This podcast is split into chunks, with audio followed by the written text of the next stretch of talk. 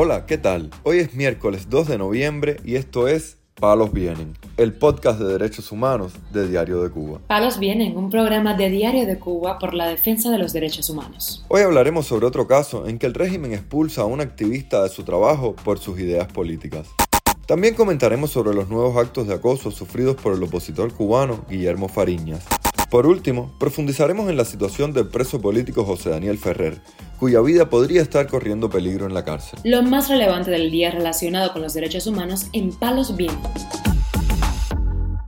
Con 589 protestas públicas registradas en Cuba, octubre de 2022 superó en expresiones de malestar a julio de 2021, el mes de las históricas manifestaciones nacionales, según informó el Observatorio Cubano de Conflictos en su informe mensual dedicado al tema.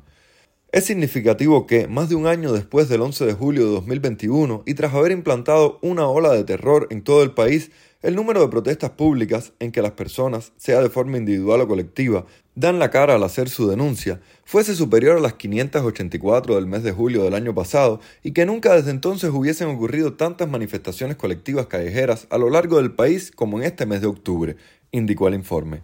El Observatorio Cubano de Conflictos precisó que del más de medio millar de manifestaciones, 71 estuvieron directamente vinculadas a la toma de calles entre cacerolazos, marchas y barricadas en las vías, una cifra mayor que la de las protestas callejeras que tuvieron lugar en septiembre.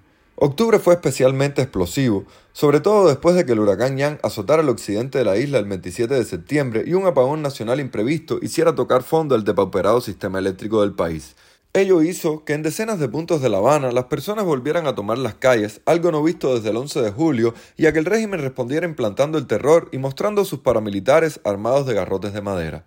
Mientras tanto, la activista cubana Yaima Díaz fue despedida de su cargo como psicóloga en el Policlínico Primero de Enero en el municipio Consolación del Sur, Pinar del Río, debido a sus ideas políticas, según denunció en sus redes sociales. Me acaban de informar que por ausencias injustificadas deben ponerme una medida disciplinaria que es separación del cargo de psicóloga que ocupaba en el Policlínico Primero de Enero de Consolación del Sur. De más está decir que ese es el pretexto que la policía política de Pinal del Río utiliza, pues yo soy una piedra en sus zapatos que cada día les incomoda más. Ya esto lo esperaba porque sabía que se venía cocinando. Como le dije al mismo directivo que me comunicó la medida, mi despido era por motivos políticos y no por las mencionadas ausencias, pues yo había presentado un certificado médico por presentar problemas de salud. Informó la activista en un post de Facebook donde también dijo que no reclamará la sanción porque tiene la certeza de que se trata de un ajuste de cuentas político. Por otra parte, el pastor cubano Lorenzo Rosales Fajardo, condenado a siete años de prisión por su participación en las manifestaciones populares del 11 de julio, recibió el premio PAMMOS 2022 que otorga el instituto del mismo nombre. La organización internacional premió a Rosales Fajardo por su testimonio de fe genuina y visiones de esperanza como Juan de Patmos en las prisiones en la isla de Cuba. La pastora Maridlegnis Carballo, esposa del prisionero político, comentó al respecto a Radio Televisión Martí. Estamos agradecidos con el Instituto PAMO, gracias a toda esa gran familia que lleva una lucha incansable por las libertades religiosas. A todos lleguen nuestros agradecimientos. Para mi esposo y para nosotros como familia, esto ha sido la muestra de que en medio de esta lucha sabemos que no hemos sido olvidados ni por Dios ni por toda la comunidad de fe que nos ha apoyado durante todo este tiempo. Y gracias porque todo esto es para seguir poniendo su nombre en alto y para que mi esposo pueda seguir demostrando de una manera clara, firme, contundente, la marca de que es de Cristo. Estamos convencidos de que nuestra libertad no está en manos de los jueces.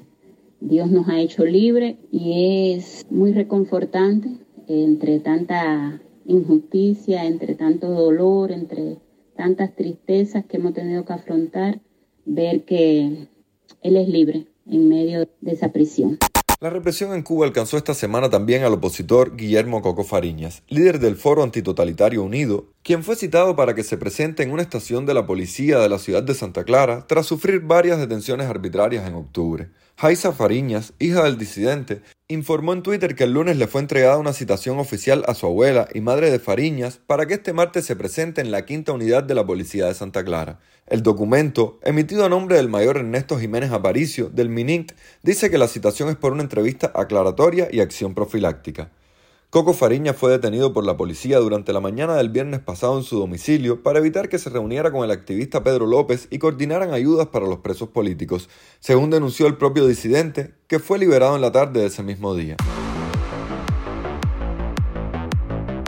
Palos viene. Momentos antes de partir rumbo a la prisión de Mar Verde, en Santiago de Cuba, donde se encuentra recluido José Daniel Ferrer, su esposa, la doctora Nelvis Maray Ortega, emitió un llamado a la comunidad internacional advirtiendo que la vida del líder opositor corre peligro. Mi esposo ha estado bajo condiciones inhumanas, crueles y degradantes, bajo todo tipo de tratos eh, y torturas, tanto físicas como psicológicas, maltratos eh, inhumanos eh, bajo eh, condiciones infrahumanas, de salubridad, sin tener acceso a alimentación digna, atención médica, atención estomatológica, eh, incluso tener una hoja de papel para exigir asistencia religiosa. No solamente ha sido eso, sino también ahora el hecho de las llamadas visitas familiares, visitas conyugales. Todo este tiempo mi esposo ha estado aislado totalmente, celda de castigo, régimen totalmente de aislamiento, aislado de toda la población penal, incluso hasta de los mismos carceleros, y con acceso muy limitado al mundo exterior. A inicios de septiembre, cuando Ferrer llevaba unos dos meses incomunicado, Ismaray Ortega pudo visitarlo en prisión y lo encontró semidesnudo, en calzoncillos, muy delgado y lleno de picaduras de mosquitos por todo su cuerpo, con fuertes dolores en un brazo, producto de bursitis.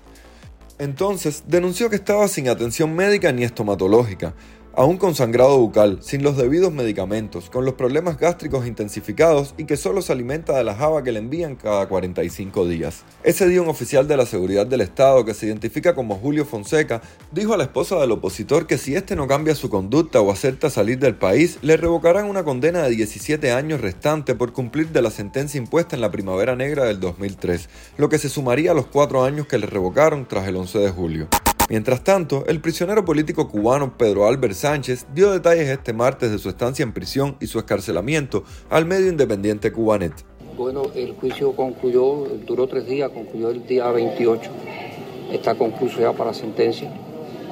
Pero a mí se me dio un cambio de medida ese mismo día por el estado de salud en que yo me encontraba después de 12 días, una cuarta, por cuarta vez en, en huelga de hambre. Y entonces de allí me, llevaron a, la casa. Pero me dieron de alta en el Hospital Nacional, que era realmente donde estaba, en la sala de penal. Y el juicio sigue pidiendo cinco años, el jurado sigue pidiendo cinco años, la fiscalía pide cinco años. Así que con respecto a mí allí no se habló mucho, porque yo ni quise abogado, ni necesito abogado, ni, ni necesito compasión. Pero yo soy una persona que está en su casa, tuvo que pagar una fianza, pero se me sigue pidiendo cinco años de privación de libertad. Palos Vienen, un podcast de derechos humanos de Diario de Cuba con la producción y conducción de Mario Luis Reyes. Muchas gracias por acompañarnos este miércoles en Palos Vienen, el podcast de derechos humanos de Diario de Cuba. Pueden escucharnos en DDC Radio, Spotify, Google Podcast, Apple Podcast, Telegram y SoundCloud. Yo soy Mario Luis Reyes, mañana regresamos con más información.